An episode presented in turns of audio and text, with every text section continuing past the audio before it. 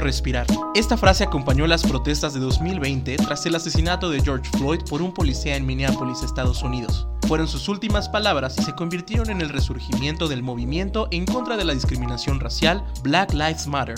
La documentación en video causó la indignación y la creciente denuncia contra la errónea actuación de parte de quienes deberían encargarse de brindar seguridad y en su lugar han ejecutado crímenes. La brutalidad policial no ocurre en casos aislados. Tiene un eje en común que se basa en discursos de odio. Los mueve la misoginia, racismo, la homofobia, situación de clase o creencias. ¿Qué hay que hacer además de la denuncia? ¿Podemos evitarla? Quédate a escuchar este episodio.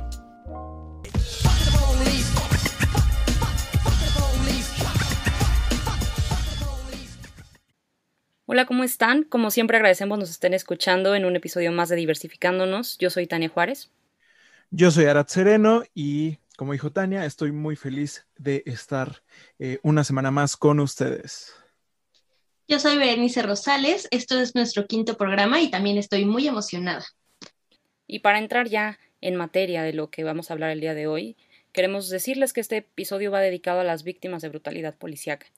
El 27 de marzo se viralizó un video en donde un grupo de cuatro policías municipales de Tulum, eh, tres hombres y una mujer, asesinaron con brutalidad a Victoria Salazar, quien era una salvadoreña en condición de refugiada en México. Este feminicidio nos recuerda la similitud que existe entre los casos que tienen este móvil, personas de grupos vulnerables que fueron atacadas por quienes supuestamente se encargan de darnos seguridad. Es, es impactante cómo los casos de brutalidad policíaca han ido aumentando, no solamente en nuestro país, eh, en distintos lugares del mundo y cómo parece que hay una, una especie de patrón en las personas que son atacadas.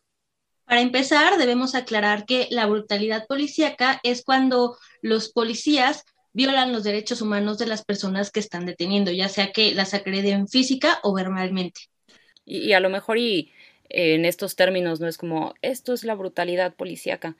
Eh, si lo hemos sabido ha sido por este tipo de casos y hemos tenido que definir cómo, cómo funciona la brutalidad policíaca.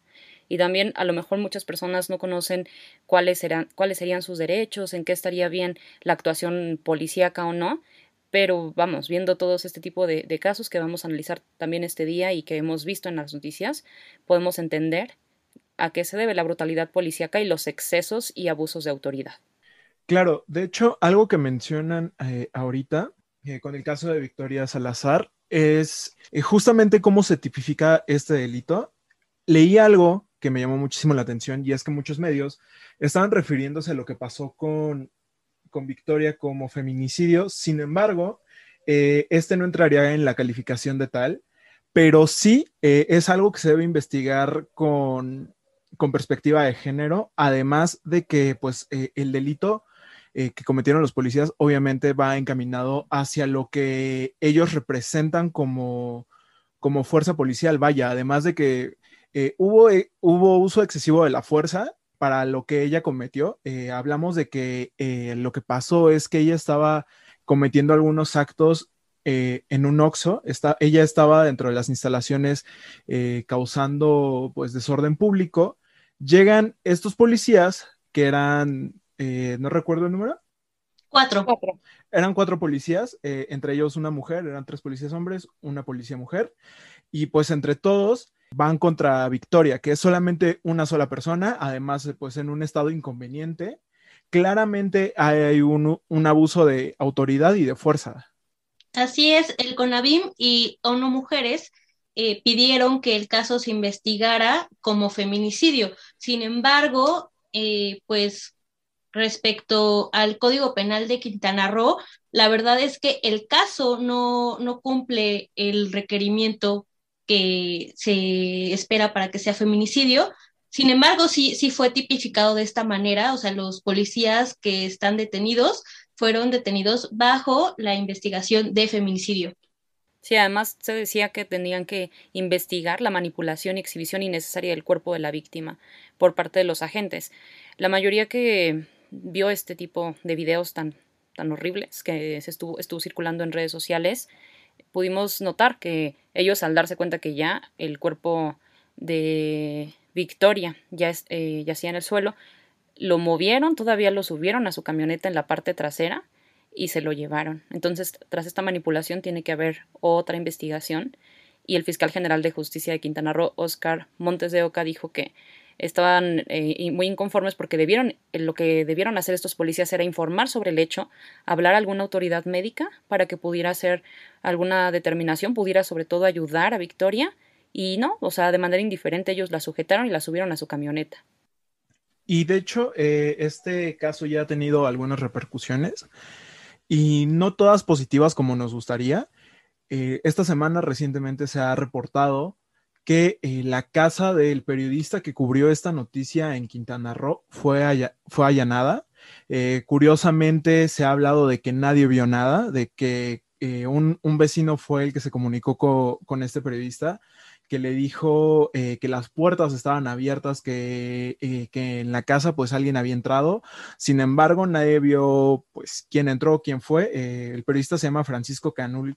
Se habla de que esto solamente fue como para amedrentarlo, fue digamos como una especie de advertencia, ¿no? O sea, Ah, porque curiosamente no falta nada, solamente fue como destrozos dentro del lugar y algunos papeles eh, se ve que estuvieron buscando algo dentro de, dentro de la casa, dentro de los archivos del periodista. Sí, además él, él hizo esta denuncia totalmente porque decía que no era un hecho delictivo más, no era nada más una víctima de delincuencia, sino que era este, este acto fue con saña, o sea, fue totalmente una amenaza por su profesión y, pues qué casual que después de haber viralizado este video y que puso en jaque a los policías y a uno de los centros turísticos más eh, grandes en México, bueno, más atractivos, eh, le llegó este tipo de cosas. En México creo que los turistas pues no pueden ver ese tipo de cosas que ocurren, como cuántos periodistas son asesinados en el país, que se considera México como uno de los peores países para ejercer el periodismo y ahora pues él por eso eh, realizó esta denuncia, para que se haga público que, que, es realmente una amenaza a la profesión. Claro, además como lo menciona Tania, Tulum es uno de los lugares paradisíacos en los que generalmente las personas van a vibrar alto y pues evidentemente no es conveniente para el turismo que se sepan este tipo de cosas.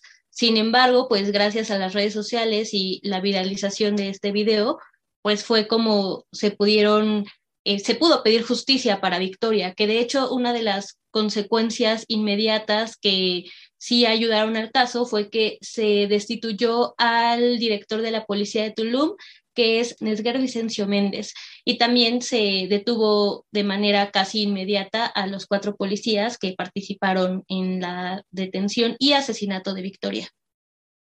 Sí, regresaron también eh, a la discusión eh, que cómo deberían actuar eh, las personas o los policías frente a este tipo de, actos.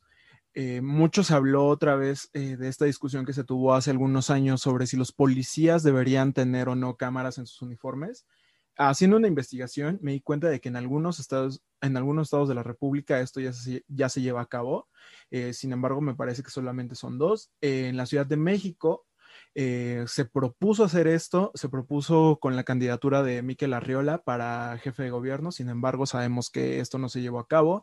Y en 2008, eh, en 2018 eh, también se, planteó la idea y creo que el año pasado también se llegó a mencionar, sin embargo no ha habido avances y no se ha dicho si esta es una posibilidad.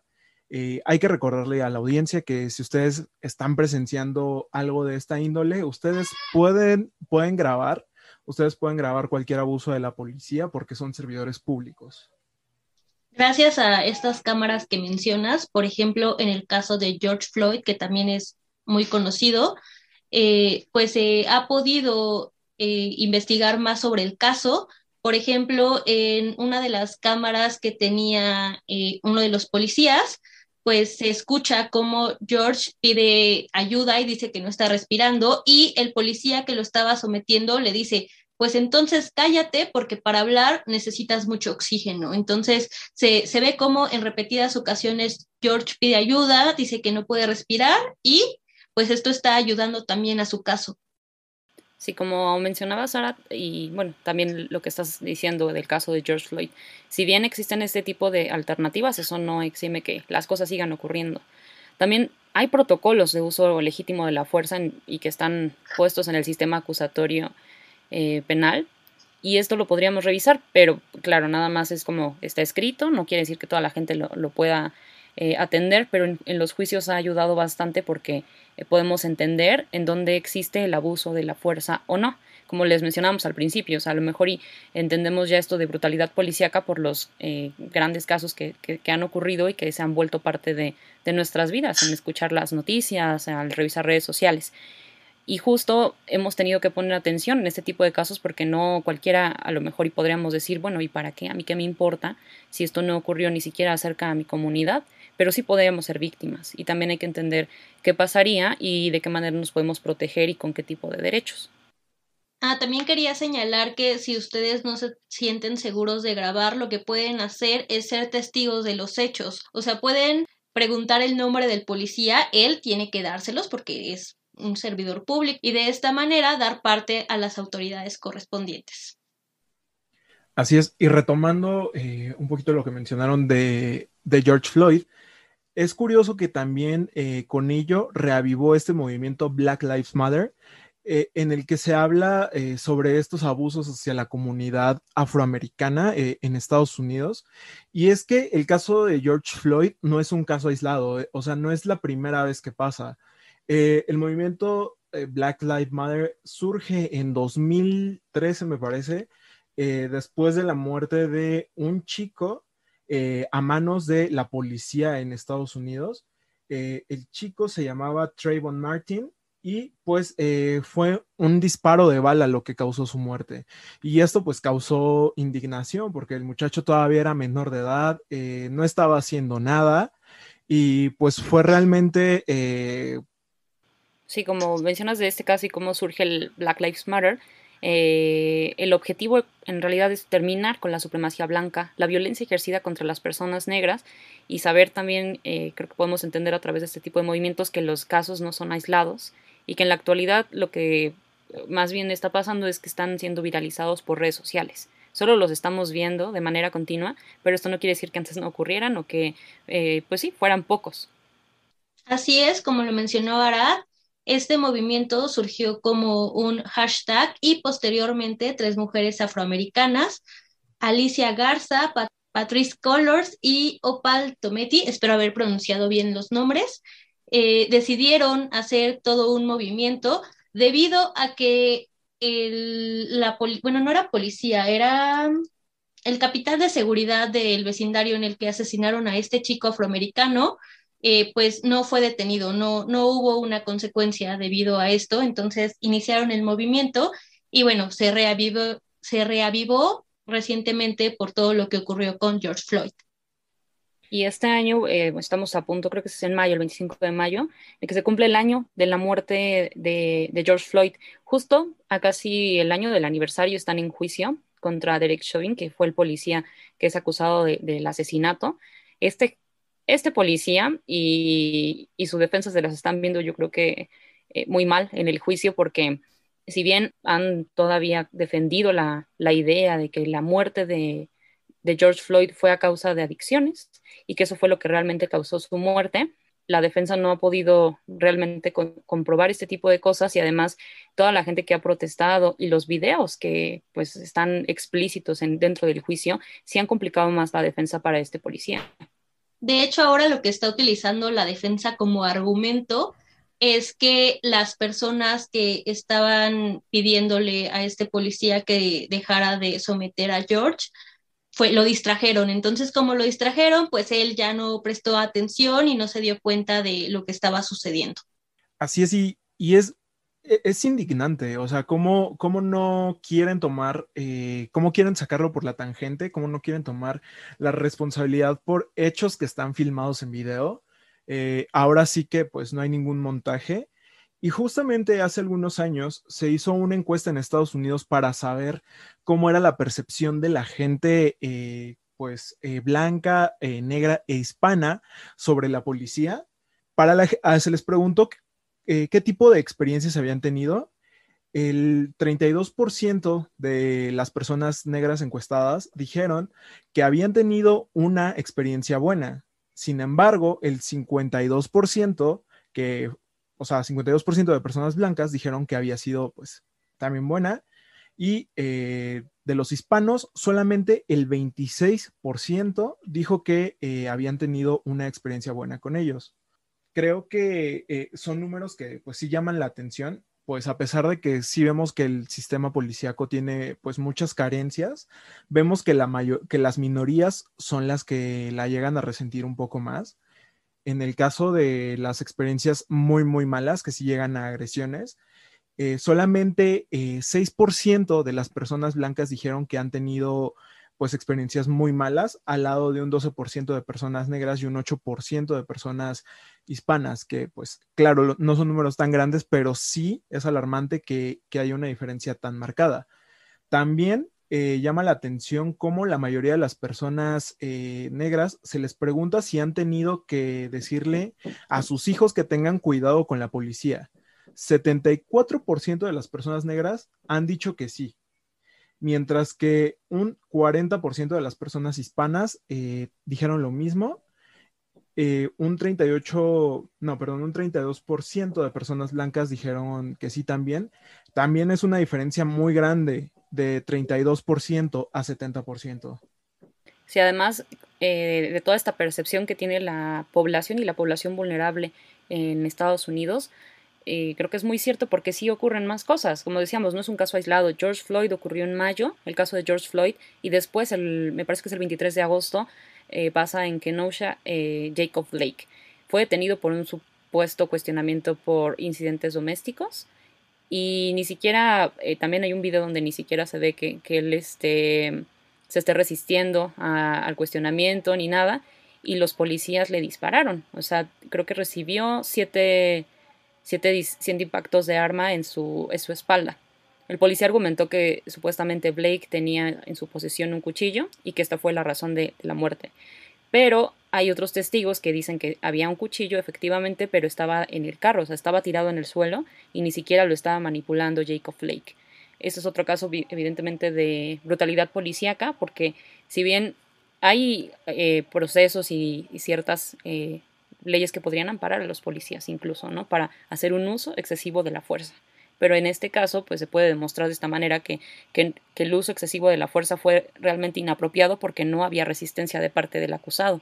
Claro, además, este tipo de, casos como el de George y este otro que acabas de mencionar, también se relacionan mucho en México. Por ejemplo, eh, lo que sucedió recientemente con Victoria, sobre todo, es muy parecido a lo que sucedió con George, porque eh, pues Victoria sí estaba en un Oxxo eh, jugando con un garrafón. La verdad es que sí se veía en el video, se aprecia que está un poco inestable. Sin embargo, sin embargo en ningún momento agredió a ninguna persona. Por otra parte, George eh, fue a comprar igual a una tienda de conveniencia, pagó con un billete de 20 dólares que al parecer era falso eh, el encargado de la tienda siguió el protocolo, que es dar aviso a las autoridades, y en cuanto llegaron ambos policías, pues, o sea, tanto en el caso de, México como en el de Estados Unidos, eh, pues usaron desde un principio excesiva fuerza, ¿no? O sea, con George, pues inmediatamente sin previa agresión ni nada, o sea, sin, ninguna necesidad, el policía sacó un arma para pedirle a George Floyd que bajara del auto y bueno, con Victoria inmediatamente fue sometida. Eh, además, en ambas situaciones, pues usaron este, una forma inadecuada del sometimiento George estuvo eh, presionado o, sí, se le, se le asfixió durante nueve minutos. De hecho, a los seis minutos él perdió el conocimiento, mientras que la muerte de, Victoria fue inmediata. O sea, inmediatamente, de, inmediatamente en cuanto se, se puso la policía sobre ella, fracturó dos de sus vértebras. También hay que hablar de que, pues parece que los abusos policíacos son algo que están eh, resonando más, eh, más todos los días. Esta semana, eh, tan solo unas pocas semanas después de lo de Victoria, pasa en Puebla un caso de abuso policíaco contra una persona de la tercera edad, contra un señor que se negó a ser arrestado. Al parecer los policías estaban presuntamente en estado inconveniente. Esto pasó en el municipio de Huachinango, en Puebla eh, Barbosa, el gobernador de este estado, ya se, ya se anunció al respecto, ya dijo que se va a investigar eh, a estos policías y probablemente sean destituidos de su cargo, pero sí se observa que los policías están en algún estado inconveniente y además, eh, pues esta detención fue totalmente arbitraria. todo esto todo esto comienza porque el señor eh, no quiso acompañarlos. El señor, pues claramente no estaba haciendo nada, no tenía por qué ir con ellos. Eh, era comprensible que se negara. Y pues eh, son dos policías contra una persona de la tercera edad. Afortunadamente esto no pasó a mayores como lo de Victoria, pero pues sí es indignante cómo dos personas, pues jóvenes, van en contra de una persona de la tercera edad, sobre todo policías. Como mencionábamos, o sea, los encargados de darnos seguridad y a quienes podríamos referirnos para cualquier cosa que supuestamente nos suceda, eh, están cometiendo este tipo de cosas. Esto es lo que hace impactante este tipo de casos, no que no ocurran en realidad más actos de violencia, sino que quienes los ejercen, cuáles son los actores sociales de esta brutalidad. Claro, y que no se les dé la importancia que, deberían tener. Eh, también el año pasado, a unas semanas de lo que pasó con, con George Floyd, eh, escuchamos aquí en México lo que pasó con Giovanni. Eh, justamente la muerte de alguien eh, causada porque no estaba usando cubrebocas, que ese fue el pretexto que dieron los policías. Y bueno, también hay que recordar que el gobernador de Jalisco dijo que se usaría la fuerza con las personas que no portaran el cubrebocas. Sin embargo, pues aquí hubo un uso excesivo de, fuerza. Claramente eh, no estoy diciendo que se deba usar la fuerza contra alguien que no porte cubrebocas. Sabemos que no todos tenemos las mismas pues las mismas eh, condiciones para utilizarlo. De alguna forma, para algunas personas sí puede llegar a ser un privilegio y no todos estamos tan informados eh, sobre el correcto uso. Es algo que, pues, obviamente se reprueba el uso de, la fuerza eh, contra este tipo de cosas. Para eso existen amonestaciones económicas. Pues es totalmente indignante cómo, cómo pues desaparece Giovanni y lo encuentran sin vida. Claro, además Giovanni fue torturado y tenía un balazo en la pierna. O sea, si no usas cubrebocas, creo que puede ser arrestado, sí, pero el balazo en la pierna, como para qué, ¿no? O sea, hubo, fue, su detención fue totalmente arbitraria y aún no se han aclarado los hechos, porque además nunca fue llevado a, la policía, sino que eh, desapareció y al día siguiente encontraron eh, su cuerpo en el hospital de Guadalajara, en el Hospital Civil de Guadalajara. Sí, exactamente, fue también o sea, el caso de, desaparición. Por ello, los policías que están implicados se enfrentan cargos de tortura y homicidio. No nada más la brutalidad policíaca como tal. O sea, algo también interesante en este tipo de casos, no, pues son reprobables. Y lo, lo bueno aquí es que ya de manera muy rápida también se pueden tomar medidas. También creo que, ejercieron presión las protestas, porque si ustedes recordarán el año pasado a partir de este caso y también como un poquito movilizados por lo que pasó con George Floyd y las protestas que hubo en Minneapolis, en Houston y otros países que en solidaridad también eh, intentaron protestar, también creo que eso ayuda mucho a que, a que este tipo de casos pues se resuelvan de un poco, un poco más rápido. Si no, la impunidad, bueno. Sí, claro, la, la presión social que ha ejercido pues ahora sí, valga la redundancia, las personas, ha sido importante para estos casos. Eh, todo tipo de manifestaciones que se han hecho a través de las redes sociales, porque pues hay que recordar que estamos en pandemia, ha sido importante eh, para que se puedan llevar a cabo pues eh, distintos juicios, para que se puedan llevar a, cabo distintas, distintas formas de hacer que las personas tomen conciencia. Y también de estos mensajes que no nada más se trata de abuso policial, porque ya también estamos viendo que hay casos de clasismo y racismo pues eh, implícitos dentro de ellos, ¿no? Porque se habla muchísimo de cómo te ven, te tratan. Claro, ¿ustedes recuerdan a Lady 100 pesos? No realmente. Bueno, en 2016, Lorena Daniela Aguirre eh, estaba en el estado de ebriedad y chocó su camioneta contra varios carros. Después de esto, pues se convirtió en meme porque al ser detenida en Irapuato, Guanajuato, eh, pues trató de sobornar a los policías dándole 100 pesos, ¿no? Obviamente esto no sucedió, la grabaron, subieron el video a internet, se hizo viral, se convirtió en un meme, bla, bla, bla, ¿no? Pero pues ya inmediatamente en cuanto supieron los policías que estaba bien, eh, pues ya la, la llevaron al Ministerio Público. Sin embargo, pues aquí nos damos cuenta de cómo eh, tu aspecto físico puede ayudar a que te conviertas en un meme, porque ahora la, la morra esta hasta es influencer, ¿no? Y bueno, sin embargo, Victoria, que era una madre soltera, migrante, morena, racializada, de escasos recursos, pues fue inmediatamente sometida cuando ella no causó ningún accidente, solo aparentemente estaba en estado de ebriedad jugando con un garrafón de agua. Claro, como lo que mencionamos hace un momento con los números eh, del estudio realizado en Estados Unidos, eh, se nota muchísimo la diferencia eh, cuando eres una persona racializada o una persona que pertenece a una minoría, cómo es tu percepción sobre las autoridades y sobre cómo las autoridades te han tratado. Y es que muchas veces creo que yo no he tenido una experiencia personal eh, de ese estilo, pero sí he notado, por ejemplo, cuando viajo a Estados Unidos, que cuando llegas a aduanas, las preguntas eh, que te hacen eh, las personas de migración sí pueden llegar a ser un poco diferentes, por no decir ofensivas, dependiendo del tono de piel que, que vean. Sí, como mencionábamos, todos los casos de brutalidad policíaca en general tienen un mismo móvil, o sea, son personas con mismas características, grupos vulnerables, principalmente indígenas, personas afrodescendientes, mujeres, como en el caso de Victoria. Por eso Victoria se consideraba como un, caso de doble discriminación, por ser mujer y por ser migrante. Evidentemente no, no se van a meter como con Lady 100 pesos, una persona con cierta influencia que los llevaría a un juicio mucho más rápido. Para estos casos, pues la brutalidad, en, brutalidad policíaca, las protestas son las que fungen como una ayuda para ese tipo de personas, porque de otra manera serían casos que quedan invisibilizados y que jamás podría, eh, podrían acceder a tener un espacio en, un juicio. Claro, además, en el caso de Victoria se hablaba sobre xenofobia, pero no, en realidad fue aporofobia porque en México respetamos a los, a los extranjeros, pero a los extranjeros blancos. Sin embargo, cuando llega una persona migrante, racializada y de escasos recursos, eh, pues la discriminamos.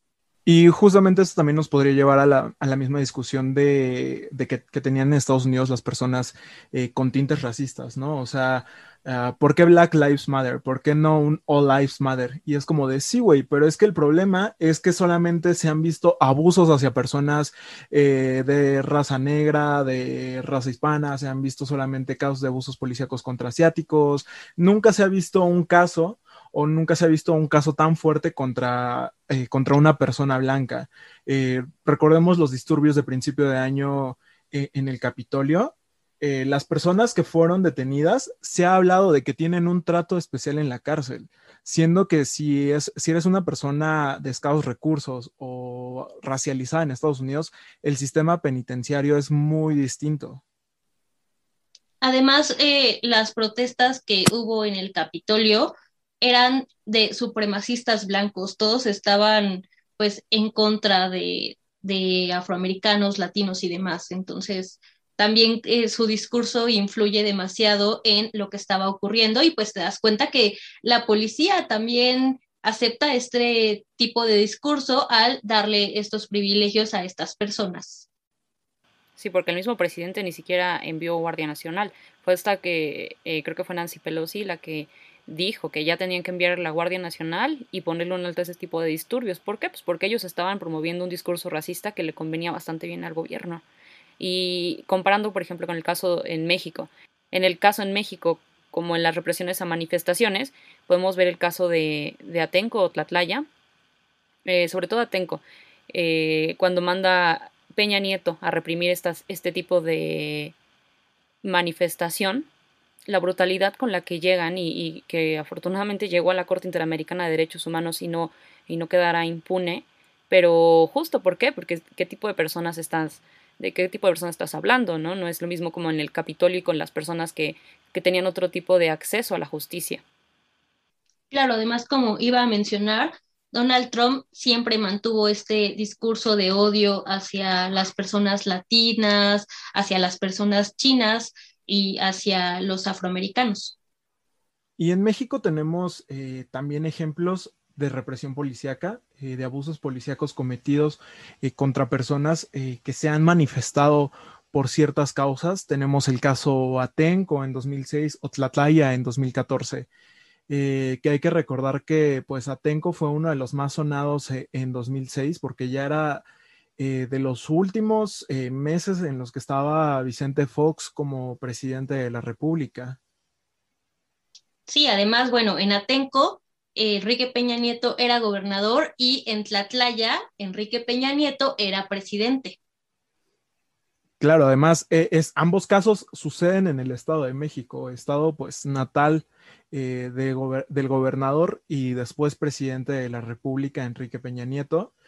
Y pues, como lo mencionamos, eh, todo esto comienza pues por eh, ciertas manifestaciones. en el caso de Atenco, pues pasa después de que se anuncie que ahí podría realizarse la obra de lo que sería el aeropuerto y causa una movilización entre los ciudadanos, entre las personas que viven eh, en el municipio y llegan eh, grupos policíacos, llegan cuerpos armados eh, a reprimir a, las personas. Y hubo una represión hacia las personas que estaban manifestando. hubo un uso indebido de las de fuerzas pues, policíacas, hubo un, hubo un uso de fuerza desmedida y como lo mencionó Tania hace un momento, fueron llevados pues a cortes internacionales y de hecho, dentro de los eh, delitos que, se encuentran eh, en, este caso, aparecen detención arbitraria, trato cruel, inhumano o degradante y lesiones, eh, allanamiento de morada, retención ilegal, incomunicación, tortura, violación a la libertad sexual mediante abuso sexual y violación, violación al derecho de la vida, violación a los derechos de los menores y violación a los derechos a la legalidad y seguridad jurídica. De hecho, de todos estos casos que mencionas, eh, pues se destaca el de 11 mujeres, que bueno, hubo 47 mujeres detenidas que eh, pues sufrieron tortura sexual y de estas 47, 11 presentaron el caso ante la CIDH y bueno, desde entonces han estado luchando porque además no solo eran mujeres de la localidad, sino también periodistas y estudiantes que fueron a cubrir la protesta, así como médicos y bueno, hasta mujeres que habían ido al mercado de Texcoco. Sí, de hecho una de las mujeres dijo que, bueno, les le habían preguntado que qué era lo que lo que ellas pedían y solicitaban a la Corte. Dijo, yo, yo pido que ustedes realmente vigilen al, Estado mexicano y sus acciones, en las acciones que tienen de implementación de ley hacia mexicanos y más que nada hacia la mujer. Dijo ella, eh, somos la base de, de todo, porque una mujer rota se rompe y fracciona toda la sociedad. Dijo, lo que nosotras pedimos es justicia, porque no, no se visibilizan y se atienden ese tipo de casos de, del Estado mexicano. Claro, porque además no, no solo fueron violadas, también fueron detenidas durante ocho años, estuvieron encarceladas durante ocho años, no solo ellas, sino también otros detenidos en Atenco. Sí, aquí la Corte lo que dice, el Estado mexicano incumplió con su obligación de investigar los hechos en, primer, en primera parte y también porque hubo afectaciones a la integridad psíquica y moral en perjuicio de las familias que estuvieron involucradas. Como mencionabas, no solo fueron las personas dentro de las manifestaciones, digo que eso tampoco es como que, ah, porque no estuve dentro, yo no lo merecía, nadie lo merecía. Sin embargo, hubo periodistas, había una médico, me parece, que es quien, quien pretendía pues ayudar a los heridos y todas estas personas eh, se convirtieron en víctimas a lo largo de, de lo que ocurrió. Claro, en cuanto a Tlatlaya, fue una masacre de 22 civiles por parte de militares, de ocho militares. Y bueno, la masacre, la masacre se debió a un supuesto caso de secuestro, por lo que hubo un enfrentamiento entre estos civiles y el ejército mexicano. Sí, las familiares decían que, que primero desaparecieron, o sea, hay una de las personas que es sobreviviente y que ella comenta qué fue lo que, lo que realmente pasó, porque la policía, sobre todo la PGR, que si bien recuerdo, eh, dijo que solo ellos eran responsables, o sea, de 12 personas, me parece, y que de ahí eh, ni siquiera aclaran qué pasó con, con, el resto de los cuerpos que se encontraron dentro de esta bodega, en Tlatlaya, Estado de México también. O sea, lo, lo impactante es eso, que las versiones no coincidían, pero pero vamos a, remitirnos a la población, o sea, lo que dijo la población y que qué pasó eh, ahí esta, esta madrugada del 30 de junio, eh, es que los, los militares ejecutaron a las personas, o sea, realmente fueron eh, los que tuvieron este acto de brutalidad, pero pues la policía evidentemente le conviene decir que solamente fueron con poquitos, ¿no? Como que si con eso a minorizar el caso. Claro, de hecho, Eruyel Ávila, el entonces gobernador del Estado de México, felicitó a los militares por estas acciones hasta que AP y Esquire sacaron reportajes sobre el caso y denunciaron que la escena había sido manipulada. Claro, porque además eh, se habló de que, pues, como ustedes ya dijeron, eh, había muchísimas versiones y sobre todo que las versiones eh, que menos concordaban eran las que daban estos militares y que las personas sobrevivientes hablaban de un claro abuso de, poder y de fuerza y que incluso cuando ellos ya ellos mismos habían dicho que se rendían, que, que pues se entregaban, los mismos militares seguían disparando. Sí, la persona que dio este testimonio a, estas revistas, que, bueno, la revista y la agencia de noticias, fue la que, la que prácticamente dijo todo, que, se registraron 172 disparos, eh, qué pasó con estos militares, cuántos militares eran y, y si no se hubiera filtrado, o sea, seguiría todo eso también en total impunidad, porque decía ella, no nada más fue, fueron las heridas, o sea, esto también fue demasiado planeado. Y que este secuestro, o sea, justo las, las familiares de, de las personas que, murieron víctimas de esto, decían que, eran secuestrados por la maña, o sea, que, es como la mafia o los narcotraficantes de, esa localidad, porque ya habían llevado a varias personas de, esa comunidad para, justo como esclavitud, para que pudieran actuar a sus fines. Entonces decían que habían sido secuestrados y entonces en este supuesto ataque de la policía fueron ahora víctimas, ¿no? Y se les consideró porque muchos decían que que fue justificado porque eran narcotraficantes, ¿no? Como si eso estuviera en lo correcto.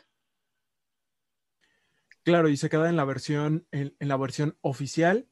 Y pues, ¿qué es lo que obtienen eh, los victimarios en este caso? Hasta una felicitación del gobernador del estado.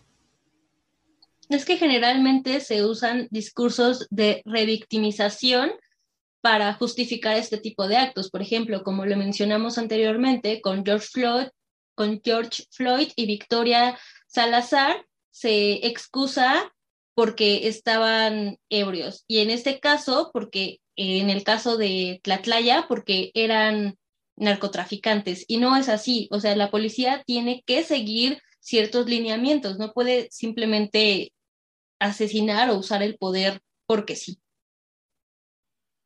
Sí, además eh, volvemos a lo mismo. ¿Quiénes están eh, dentro de esta brutalidad? a quienes se dirigen ellos, y son personas indígenas, sobre todo de comunidades pobres, mujeres y afrodescendientes. O sea, prácticamente es lo mismo y lo repetimos y lo estamos, lo estamos repitiendo tanto en este programa porque, porque eso es lo que ha ocurrido cuando, cuando pasan los casos de brutalidad policíaca. Las personas que están implícitas en esto son todas las que tienen ese tipo de características que, pues por cierta discriminación, se han convertido en grupos vulnerables. De hecho, por ejemplo, en el caso de las personas indígenas, eh, no sé si ustedes conocen a Yasnaya Aguilar, quien es una periodista y lingüista que escribe para el periódico El País. Ella, a través de su trabajo, ha defendido derechos lingüísticos y, pues ha tratado de, ampliar como el panorama hacia lo que pasa con las comunidades indígenas. O sea, incluso ella dijo, yo no sabía que era eh, bueno, no como tal que no era indígena, que era indígena, sino que dentro de la comunidad no es algo como que se tenga que hablar como etiqueta, pero ya cuando sales y ves esto, por ejemplo, en la prensa, cómo existen este tipo de etiquetas en la sociedad, entonces eh, ves que las personas tienen una necesidad muy grande por estar nombrando este tipo de cosas que tampoco, que, que, llegan a invisibilizarlas, de hecho, ¿no? es como si ocurre una, decía ella en una entrevista que estuve checando, eh, si ocurre una violación, por ejemplo, en el metro, o sea, no es eh, tanto como, como que no formemos parte de la estadística, pero si ocurre dentro de, de una comunidad indígena, o sea, un indígena le ocurre en el metro, la noticia sería a indígena la abusan sexualmente en el metro. Y esto sale lejos de que, ah, mira, se está visibilizando porque estamos nombrándola. O sea, dice ella, hasta que también se normalice, que nosotros formamos parte de todo esto y que no nos pongan como una etiqueta aparte, también no se va a acabar el problema. Esto con respecto a las comunidades indígenas. O sea, que también es como el, eh, el racismo y todo lo que, lo que se ha hablado y se ha debatido en Estados Unidos no solo es un problema de un país, o sea, es, un problema tan sistémico que, abarca todo, pues, todo el mundo. Y sobre todo que, se va hacia estas, eh, a estas comunidades invisibilizadas por, por llamarlo de alguna forma, eh, que nosotros eh, no, no, estamos acostumbrados a ver o que los medios intentan ocultar, es justamente lo que decía ver al principio, ¿no?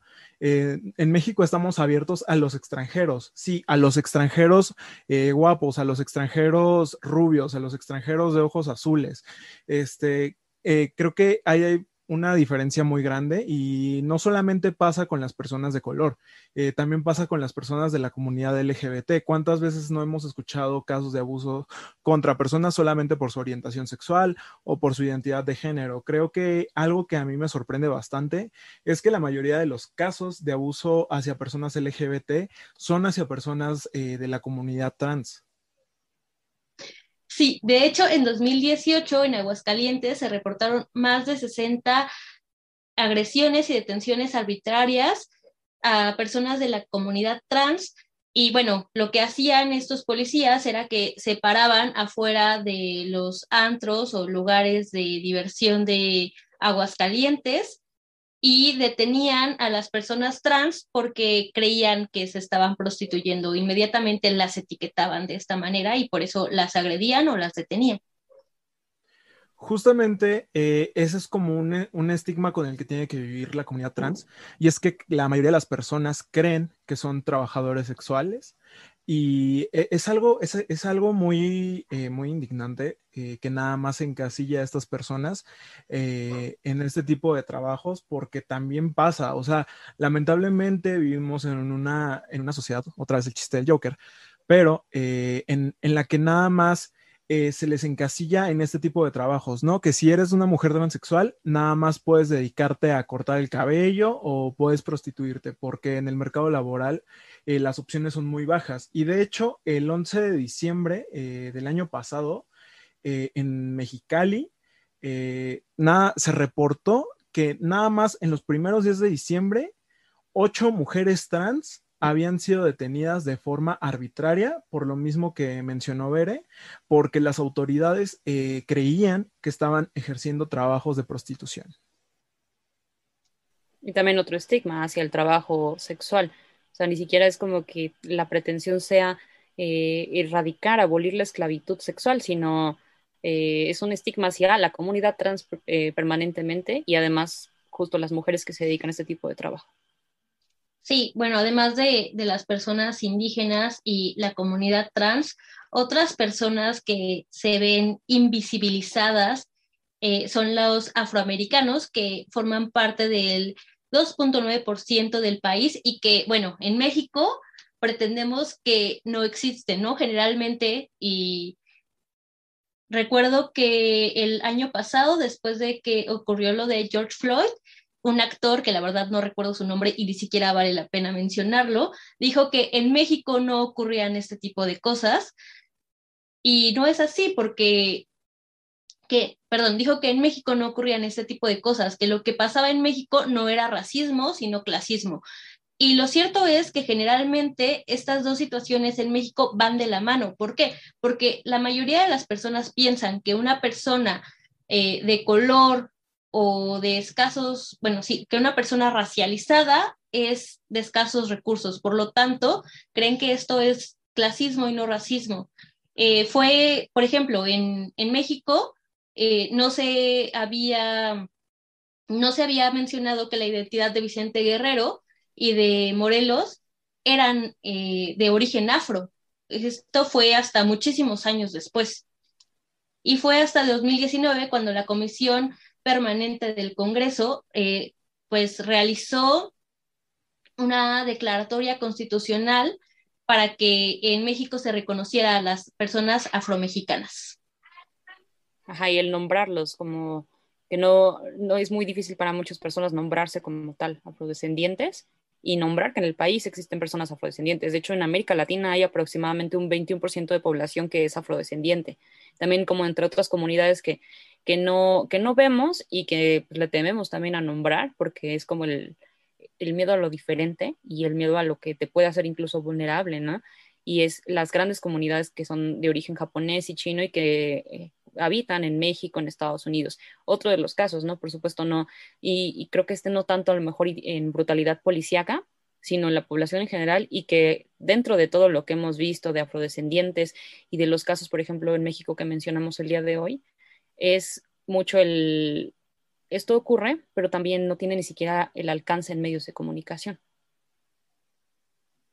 Claro, es que siento que lo que sucede con las personas afromexicanas, volviendo un poco, es que en México a todos se les dice moreno, ¿no? Entonces creo que para una persona racializada es muy difícil eh, asumirse como persona afro si no, o sea, si no ves que se le da esta visibilidad visibilidad en los medios. Y en cuanto a las personas asiáticas que viven en México o en Estados Unidos, pues también es complicado, porque siempre los vemos como los extranjeros y no como parte de la población. De hecho, con actos también de brutalidad policial y de brutalidad de, la población en general por, discriminación, eh, surge otro tipo de movimientos, así como el Black Lives Matter, y es necesario que, no se unifique como todas las vidas importan, no, o sea, no es que, no es que se quiera invisibilizar otro tipo de vida, sino que es necesario eh, agrupar a qué tipo de movimiento nos estamos refiriendo porque es un problema sistémico, como, bueno, en Black Lives Matter decía, decían muchas de las personas, o sea, la indignación, si bien el, caso de, George Floyd reabre un caso de discriminación, nos está también abriendo una herida de 400 años que no solamente tiene que ver con esto que acaba de ocurrir y que puede seguir ocurriendo, sino que tiene muchísimo tiempo y que todas las personas que, cuya descendencia es, es, afro, pues también puede, pues puede mover ahí eh, algunas cosas. En este caso de las personas asiáticas surge el movimiento Stop Asian Hate, que igual es una organización sin fines de lucro y que se dirige a, rastrear las denuncias e incidentes de odios que hay como actos de discriminación contra estadounidenses de origen asiático o isleños de Pacífico. Y todo esto eh, del Stop Asian Hate tiene que ver mucho eh, con que el año pasado, a raíz eh, del surgimiento de la enfermedad COVID-19, del virus SARS-CoV-2, muchos, eh, muchas personas incentivaban esta idea racista de que todo era culpa de las comunidades asiáticas, eh, sobre todo eh, de comunidades de personas de origen chino, y hubo un aumento en ataques verbales y físicos hacia personas de esta raza. Sí, de hecho, en cuanto empezó a propagarse la pandemia en Estados Unidos, el FBI advirtió el aumento en este tipo de agresiones. Y bueno, también esto sucede porque en ese entonces Donald Trump era presidente de Estados Unidos y recordemos que él es un racista de primera. Entonces, al coronavirus lo llamaba como el virus chino o la gripe Kong y pues esto hacía que el discurso de odio hacia las personas asiáticas aumentara. Y, o sea, es, es complicado porque también existe este racismo que, que todo el mundo piensa que las personas con ciertos rasgos físicos son chinas, ¿no? O sea, no, no es como que se detengan a pensar eh, a qué país pertenece, si son japoneses o demás, o sea, es como estas características chino, entonces sucede este discurso y eso también es racismo. Sí, o sea, como dices, es un, ha sido un incremento como tal, o sea, hay que dejar claro que no nada más es, bueno, ocurrió eh, esta pandemia y entonces ya eh, el mundo comenzó con esta discriminación. ¿Por qué no? O sea, realmente la gran población asiática que vive en Estados Unidos ya vivía este tipo de discriminación. De hecho, se tenían datos que la mayor parte de la población que ha vivido este tipo de ataques han sido mujeres. Y justo creo que fue el 15 de marzo, el 15 de marzo del 2021, un hombre mató a tiros a ocho personas. De entre ellas eran mujeres de origen asiático en varios spas del área de Atlanta. O sea, muy reciente, es un caso muy reciente de, de esos ataques de odio. Y aquí, bueno, a diferencia de todos los casos de brutalidad policíaca, los policías de, de Nueva York y de otros estados trataron de reforzar su presencia en barrios donde viven la, la, población asiática para tratar de tranquilizar a los vecinos, porque, pues por supuesto, esto te mueve, o sea, no, no es como el caso aislado de, bueno, ocurrió y, y fue una persona que, que padece psicopatía, o sea, no, en realidad, lejos de que también puedan tener un trastorno mental las personas que realizan este tipo de actos o masacres, también es cierto que pues la discriminación ha sido tan grande y en comunidades cada vez más grandes que pues la población se siente afectada e incluso con mucha inseguridad. Y retomando un poquito el caso de, las personas de la comunidad LGBT, eh, algo que leí que también me sorprendió mucho es que eh, si bien eh, la mayoría de las personas que dicen haberse sentido pues amedrentadas o haberse sentido indefensas ante la policía, la mayoría son personas gay y lesbianas, la mayoría de las personas que, que, denuncian sí haber sido víctimas de algún abuso policial son de nuevo las personas trans.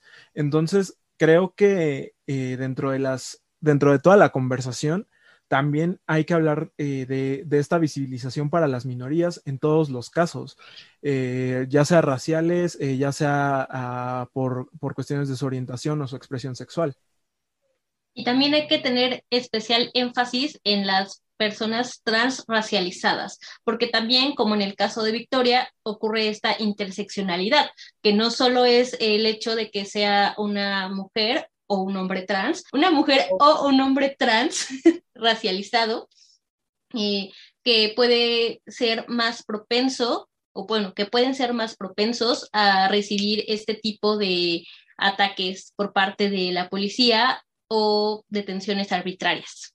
Y en conclusión general, como estamos viendo en estos casos de, brutalidad policíaca y refiriéndonos a los grupos vulnerables, es que como comunidad también nos toca a nosotros entender esto, ¿no? No es como un todas las vidas importan, porque esto va a invisibilizar a los grupos que sí están luchando por un cierto reconocimiento y porque se tomen en cuenta sus casos, que esto en cuanto a la policía o el mismo Estado, el gobierno, pues no ha tomado en cuenta. Entonces, eh, por eso en protestas feministas, en el caso, por ejemplo, Stop Asian Hate, en Black Lives Matter, es muy importante que se hayan tomado este tipo de medidas, porque con ello han construido diferentes espacios seguros, o sea, sobre todo como es una lucha y una resistencia para poder eliminar algunas barreras, algunas cosas que se pueden promover a través de movimientos. Entonces, pues sí, en general es eso, no, no tratar de hacer algo individual.